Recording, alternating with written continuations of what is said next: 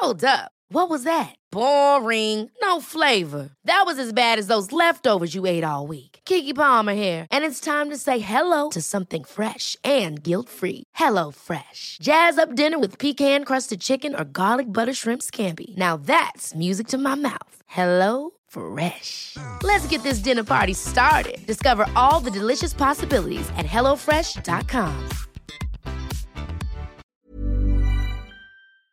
Thank you. Un árbol de la vida que nos identifica, Catrinas de barro más allá del Día de Muertos, rebozos que abrazan, juegos que nos llevan a imaginar o cajitas de madera que tienen aromas que perduran toda la vida. Solo los artesanos de México logran capturar la esencia de nuestro país en cada una de sus piezas. Por eso, este episodio honramos su labor y legado con opciones para rodearnos de su energía a modo de artesanías. Mi nombre es Ariana Bustos Nava, la señorita etcétera, y guía de este espacio que busca sembrar la curiosidad para florecer como un buen explorador. Los por tianguis y mercados, les presentaré proyectos que mantienen vivas nuestras costumbres y por museos que destacan gracias a su colección artesanal, por ejemplo el Museo de Arte Popular, que es también nuestra entrevista invitada de este episodio. Comenzamos.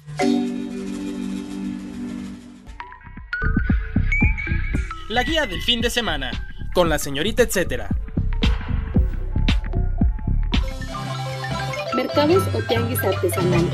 La Ciudadela en la Ciudad de México es el sitio ideal para adquirir artesanías de distintas partes del país. Lo mismo van celebridades internacionales que turistas y gente local que puede encontrar ahí expresiones únicas sin necesidad de salir de viaje. Su historia comenzó por ahí de 1964, cuando el Ayuntamiento de Zacatlán, Puebla, instaló en este espacio la Feria de la Manzana. Ellos, los productores, venían acompañados también del trabajo de artesanos. Luego de eso, se solicitaron permisos para acceder al previo e instalar ahí las primeras ferias artesanales itinerantes de la Ciudad de México. Un año más tarde, en el primero de junio de 1965, se estableció el colorido mercado de artesanías como lo conocemos ahora. Por cierto, este predio fue un depósito de armas, para que tengan un poquito más de información ahora que lo visiten. ¿Dónde? La Ciudadela se ubica en Avenida Valderas y Plaza de la Ciudadela, Colonia Centro, en la Alcaldía Cuauhtémoc. Está abierta de lunes a sábado a partir de las 10 de la mañana. Chequen sus redes sociales porque los horarios de cierre pueden modificarse un poco. Esto no siempre es así, se debe ahora por la contingencia sanitaria. El perfil que mantienen muy actualizado es el de Facebook, así que ahí pueden checarlo de los horarios. Es www.facebook.com diagonal Mercado de Artesanías La Ciudadela. Tianguis Artesanal de Domingo de Ramos en Uruapan, Michoacán. Si bien hay muchos estados en México que se caracterizan por su valor cultural, Michoacán es uno de los que más destaca, en especial por este tianguis que se realiza en el marco de la Semana Santa, es decir, los últimos días de marzo y la primera semana de abril. La vendimia comienza con un desfile que va acompañado de música, un poquito de bebida y artesanos orgullosos de mostrar sus piezas. Está conformado por más de 40 comparsas provenientes de por lo menos 53 comunidades de Michoacán. Verán juntas a las etnias indígenas que tienen presencia en el estado, es decir, la purépecha, náhuatl, otomí y mazahua. De hecho, este tianguis es considerado el evento de exposición y venta de artesanías más grande de Latinoamérica. Además, a precios muy accesibles. La última vez que estuve por ahí, recuerdo haber comprado una ollita como 10 pesos costaba. Además, ya ni te cabe lo que quieres comprar en las bolsas porque de verdad que los precios y el trato directo te hace que comprar de todo. Una experiencia obligada para los mexicanos, donde se realiza en la Plaza Mártires, en la plaza principal de Uruapan. El dato, etcétera. Bueno, este dato, etcétera, es un poco prolongado porque decidí ponerles otros tianguis o mercados para que también los tengan en mente. En Oaxaca, por ejemplo, pueden ir a los cientos de puestos que hay en el mercado de artesanías, que justo cumplió 20 años este 2020. Se ubica en el centro, en la calle de JP García, sin número, esquina Zaragoza. En Guadalajara está el Tianguis Tonala, es un punto tradicional del estado en el que encontrarán miles de piezas artesanales. Se pueden visitar los jueves y domingos. Se ubica a lo largo de distintas calles y pueden checar exactamente la ubicación hasta un mapa en www.tianguistonala.com. En Chiapas pueden ir al mercado de dulces y artesanías de San Cristóbal. Se ubica a un costado de la iglesia de San Francisco, que es un símbolo de esta ciudad chiapaneca. En Campeche está la Casa de Artesanías Tujunla, bello edificio colonial del siglo XVIII, ubicado en la calle 10, número 333, en zona centro. Recomendado. Llegamos a la gustada sección del recomendado y damos la bienvenida a Walter Belsterio Urrutia, director del Museo de Arte Popular. Estoy muy contenta de que seas tú quien nos dé este recorrido auditivo por el hermoso MAP. Walter, ¿cuál es el objetivo e importancia de tener un museo de arte popular? El arte popular es infinitamente rico, ha sido la fuente donde ha brevado constantemente los artistas académicos, por llamarlos de alguna manera, y creo que esto siempre ha sido una constante en la historia de la, de la humanidad. Entonces, el mantener un museo de arte popular conlleva la responsabilidad de mantener las tradiciones, la forma de trabajar, los oficios pero también mantener constantemente la conciencia de que la enorme mayoría de todos los elementos que se utilizan en el arte popular provienen de la naturaleza, de la materia prima que nos provee la biodiversidad que tiene este maravilloso país, las fuentes inspiracionales que son los plantas y animales y paisajes que tenemos alrededor y que a partir de eso, sumado a las necesidades del ser humano, emana una tradición de recuperar lo que se tiene alrededor y de alguna forma de poder presentarle al resto del público lo que yo tengo alrededor de mi vida cotidiana y que obviamente variará dependiendo de las tres grandes zonas biodiversas que tiene el país. Ahora sí, ¿te parece que nos des una visita guiada? Cuéntanos cuántas salas tienen y danos un asomo de lo que podemos encontrar en este museo, por favor. El museo tiene cuatro salas de exposición permanente. La primera es Raíces, donde se muestra de dónde viene todo este material, la riqueza, como mencionábamos, de natural de este país, pero también se muestran la época mesoamericana, el periodo virreinal, el periodo ya moderno y contemporáneo, y partimos de en este espacio de una gran, gran, gran obra que realizó Miguel Covarrubias. Presenta precisamente la riqueza etnobotánica de México. Vemos muy claramente en ese mapa que pintó en 1947 la riqueza de la biodiversidad, por ende, donde hay mayor riqueza biodiversa, hay una mayor riqueza artesanal y obviamente de, de arte popular. En la sala 2 es la vida cotidiana y vamos a encontrar lo que se usaba y se usa constantemente sobre sobre todo en las zonas rurales del país, donde seguimos viendo el metate y el molcajete como una forma de vida cotidiana, pero que también, y aquí sí me gustaría subrayarlo, tenemos por ejemplo que hoy en día todos los grandes chefs a nivel internacional, todos, siempre trabajan al lado de un molcajete, no un mortero, un molcajete. Esto nos da también la pauta de la importancia que tienen ciertos de estos productos en la actualidad. Y obviamente tenemos pues todo lo que es la cocina, una zona muy importante de indumentaria, lo que es la casa, la sala sobre todo, y después hay una pequeña sección donde se presentan los juguetes tradicionales de México. Se están perdiendo tristemente todas estas tradiciones porque pues prácticamente los niños ya no compran, no juegan con este tipo de juguetes, están metidos más bien en lo electrónico y yo no veo ninguna eh, necesidad de divorciar el juego tradicional popular con el juego electrónico, se pueden hacer muy fácilmente las dos cosas.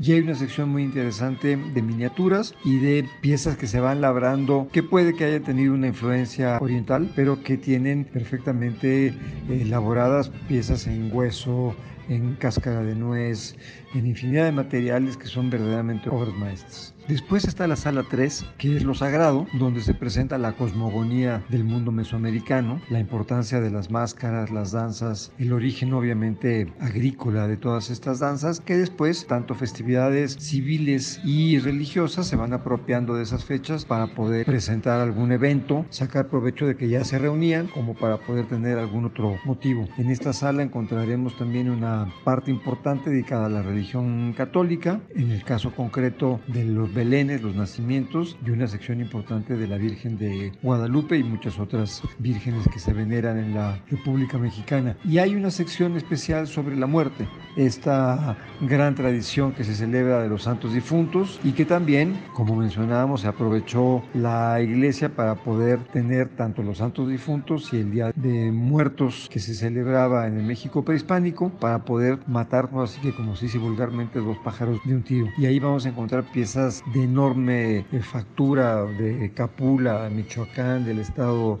de México, de Guanajuato, piezas verdaderamente espectaculares. Y al salir de esa sala nos dirigiremos a la sala 4, que es la sala de lo fantástico, donde ahí tenemos la gran imaginación del artista popular mexicano. Empezamos con una sección de árboles de la vida que ya hoy en día se fabrican, se elaboran con una enorme cantidad de temas y que es muy interesante ver todos los procesos y la perfección a la que llegan. Después encontramos, por un lado, eh, la producción de diablos que siempre son muy importantes dentro de todas las culturas a nivel mundial, un elemento que cargue con la factura de ser el malo de la película y encontramos también el fondo los famosos alebrijes. Ah, famosos no simplemente porque aquí en México eh, tienen un gran cariño la gente hacia el alebrije, es un símbolo prácticamente para el Museo de Arte Popular, pero sobre todo porque es la representación del bien y del mal desde que está el hombre sobre la tierra. Son figuras fantásticas, a través de estas figuras pues damos rienda suelta a la imaginación, pero también damos rienda suelta a nuestros espíritus. Tenemos tres salas temporales, la grande, que hacemos dos exposiciones temporales al año, antes se hacían tres, la galería, donde se hacen cuatro exposiciones al año, y la sala pieza del mes, donde se hacen diez exposiciones al año. ¿Cómo trabaja el MAP con los artesanos de las distintas regiones? Hay varias eh, formas. Una es cuando se hacen los trabajos de comisiones, que de alguna manera se les pide que conociendo su trabajo que hagan alguna propuesta. Hemos hecho exposiciones sobre la relación entre biodiversidad y artesanía, por lo tanto vamos buscando a los artesanos de diferentes partes del país para poder ver qué es lo que producen y cómo se pueden aproximar o cómo podemos adecuar el guion museológico a lo que están ellos desarrollando. Nuevas propuestas, técnicas antiguas. Ahora les daré tres recomendaciones para tener en el radar artesanal. Primero está Macera, un proyecto conformado por Juan Carlos Balmaceda González y Jair Martínez Salinas, originario de la colonia Martín Carrera en la alcaldía Gustavo Amadero de la Ciudad de México. Ellos tienen cuatro años de trayectoria y elaboran máscaras para carnavales con ingredientes naturales a partir de una técnica antigua que tiene más de 150 años. Ellos la consideran parte de la memoria histórica de algunas comunidades e identidad de los carnavaleros del Valle de México. El maestro artesano Marco Antonio Miranda Razo los ha guiado en esta iniciativa que tienen ellos por mantener vivo el legado y esto los ha hecho que los contacten incluso mascareros de otras partes del mundo como Bélgica y Suiza. Me parece que es muy interesante seguir este proyecto porque aunque ellos no tienen familia o no, digamos no tienen una herencia artesanal, se acercaron con Marco Antonio para que él fuera su guía y bueno, ahora llevan un proyecto muy lindo. Lo pueden conocer, parte de su detrás de cámaras en su taller, en instagram.com diagonal más.cera. Otra sugerencia es echar un vistazo a las dinámicas del Fondo Nacional para el Fomento de las Artesanías, el FONART, en especial las que surgieron en la pandemia para apoyar a los artesanos. Una de ellas, y muy funcional, es la venta de cubrebocas y otros textiles para cubrir el rostro. A través de un catálogo llamado Artesanía Mexicana, Estilo y Tradición para los Nuevos Días, podrán ver y adquirir indumentaria elaborada en nueve comunidades de tradición textil, por ejemplo, Chiapas, Oaxaca, Michoacán, Puebla, Estado de México y Yucatán. Los precios van de los 300 hasta poco más de mil pesos. Hay paquetitos para toda la familia, por ejemplo un cubrebocas infantil bordado a mano con un tambor sonaja de Huachochi, Chihuahua, que va acompañado con un camioncito sacapuntas hecho en San Martín Tilcajete, Oaxaca. Más o menos esos son los tipos de paquetitos que encuentran. Hay también utensilios de cocina o cosas como pues para vestir, ya sean rebosos y el cubrebocas. La verdad hay muy buena variedad. Encuentran los productos y este catálogo en contigo en la distancia.cultura.gov.mx. Y por último, Grandes Maestros de Arte Popular de Fomento Cultural Banamex, un programa que te pone en contacto con artesanos de distintos estados a través de exhibiciones, publicaciones y de una especie de directorio online. En este espacio van a encontrar la foto del maestro artesano, la técnica que utiliza y materiales que emplea, ubicación y un número para comunicarte con ellos. En el sitio web también explica los distintos proyectos que tienen para honrar y preservar el legado artesanal. Más detalles en amigosgrandesmaestros.org el dato, etcétera, en este caso, es que el Sistema de Información Cultural detalla que la panorámica de arte popular nacional contempla más de 160 tipos de artesanías en México, sin contar las reinterpretaciones o propuestas contemporáneas. ¿Cuántos tipos de artesanías conocen ustedes? Y bueno, solo para recordarles que todos los links que les menciono en este podcast se los pongo ya sea en la nota web que va el enlace, el hipervínculo, el enlace directo a cada una de estas páginas o a través de mis redes sociales. Al final les, les doy ya, ya saben, el tip de dónde encontrarme en redes, pero bueno, para que no se detengan tanto en apuntarlo, pueden consultarlo en el contenido que genero a partir de este episodio. El recomendado recomienda. Continuamos la charla con Walter Belsteri Urrutia, director del Museo de Arte Popular, pero ahora en la sección del recomendado recomienda. Walter, son muchos los motivos para visitar el MAP, que además, déjenme les cuento, antes de ser un museo fue una estación de bomberos. Luego ya en 2006 se convirtió en lo que conocemos ahora. Entonces, Walter, platícanos de algunas piezas que ya son pues un distintivo del MAP Además, cuéntanos cómo serán las visitas y actividades en la nueva normalidad. Pues mira, se manejan 12 ramas tradicionales de la artesanía, pero eso no quiere decir que nos limitemos a eso, ni tampoco los artistas populares se limitan a eso. Simplemente hay una enorme cantidad, muy diversa, dependiendo de las regiones del país. Como te mencionaba, eh, mientras más biodiversidad se tenga alrededor, obviamente más materia prima, obviamente hay mayor cantidad de fuentes inspiracionales, por lo tanto hay una mayor producción eh, de arte popular. Y esto, mientras más va subiendo hacia el norte del país, que va siendo más agreste, se va encontrando menos material y por lo tanto eh, baja considerablemente la producción artesanal.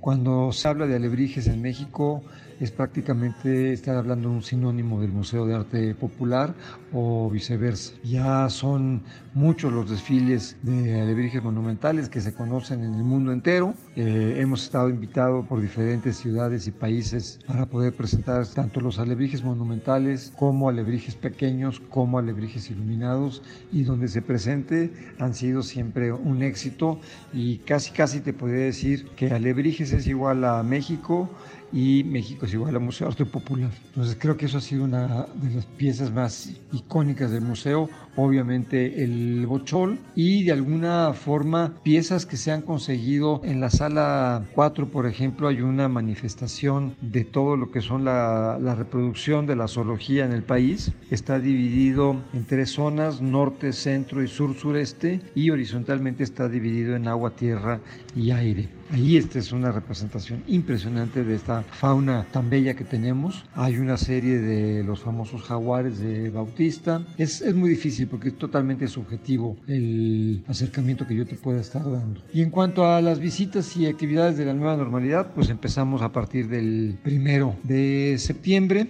Obviamente está viendo poco público, la gente no tiene todavía la confianza para regresar a estos lugares. Estamos preparados con todo lo que solicita el protocolo oficial, tanto el federal como el local, con los tapetes sanitizantes, el gel, las mascarillas, indicaciones, sana distancia. No se permiten grupos de visitas guiadas arriba de 5. Tienen que mantener un control constante en términos de limpieza, tanto en elevadores, baños, barandales, toda la zona donde están trabajando constantemente personal del museo y el público, tienen que estarse limpiando y desinfectando constantemente durante el día. Entonces yo creo que iremos todo mundo en todas las actividades, en los campos diversos que hay en esta maravillosa Ciudad de México. Vamos a tener que ir retomando esta nueva normalidad, tendremos que aprender a vivir con este bicho detestable, pero que bueno, pues ese es la, el día a día que nos toca hoy. Hay que saber aprender a poderse camuflajear y salir adelante en todos los momentos, irse adaptando. Entonces pues creo que lo está haciendo muy bien todos los museos en la Ciudad de México y seguramente en todo el país. Es simplemente tener paciencia, eh, ofrecer con calidad y con la seguridad que se merece y se eh, requiere para el público y simplemente tener la tranquilidad a que esto vuelva a tomar su tiempo normal, sus costumbres normales aunque esa normalidad le pongamos grandes comillas. El dato, etcétera. El Museo de Arte Popular se ubica en Revillagigedo 11 en la colonia Centro. Hay muchos museos en los que podemos encontrar este tipo de expresiones.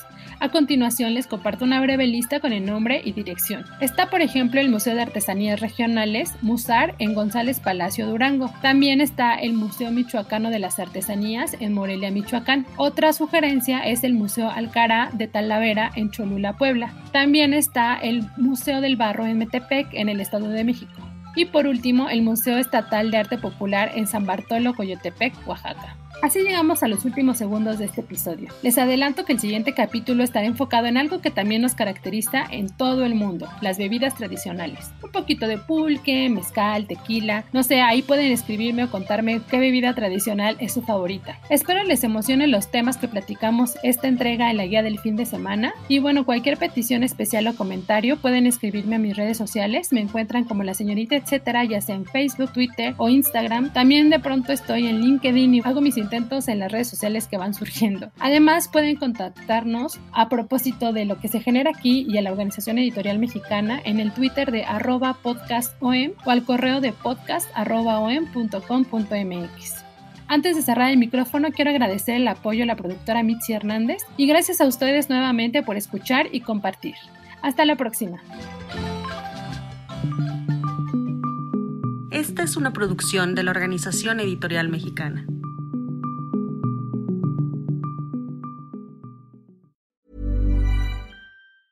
Hi, I'm Daniel, founder of Pretty Litter. Did you know cats tend to hide symptoms of sickness and pain? I learned this the hard way after losing my cat, Gingy. So I created Pretty Litter, a health monitoring litter that helps detect early signs of illness by changing colors, saving you money and potentially your cat's life. Pretty Litter is veterinarian developed, and it's the easiest way to keep tabs on your fur baby's health right at home. Go to prettylitter.com and use code ACAST for 20% off your first order and a free cat toy. Terms and conditions apply. See site for details.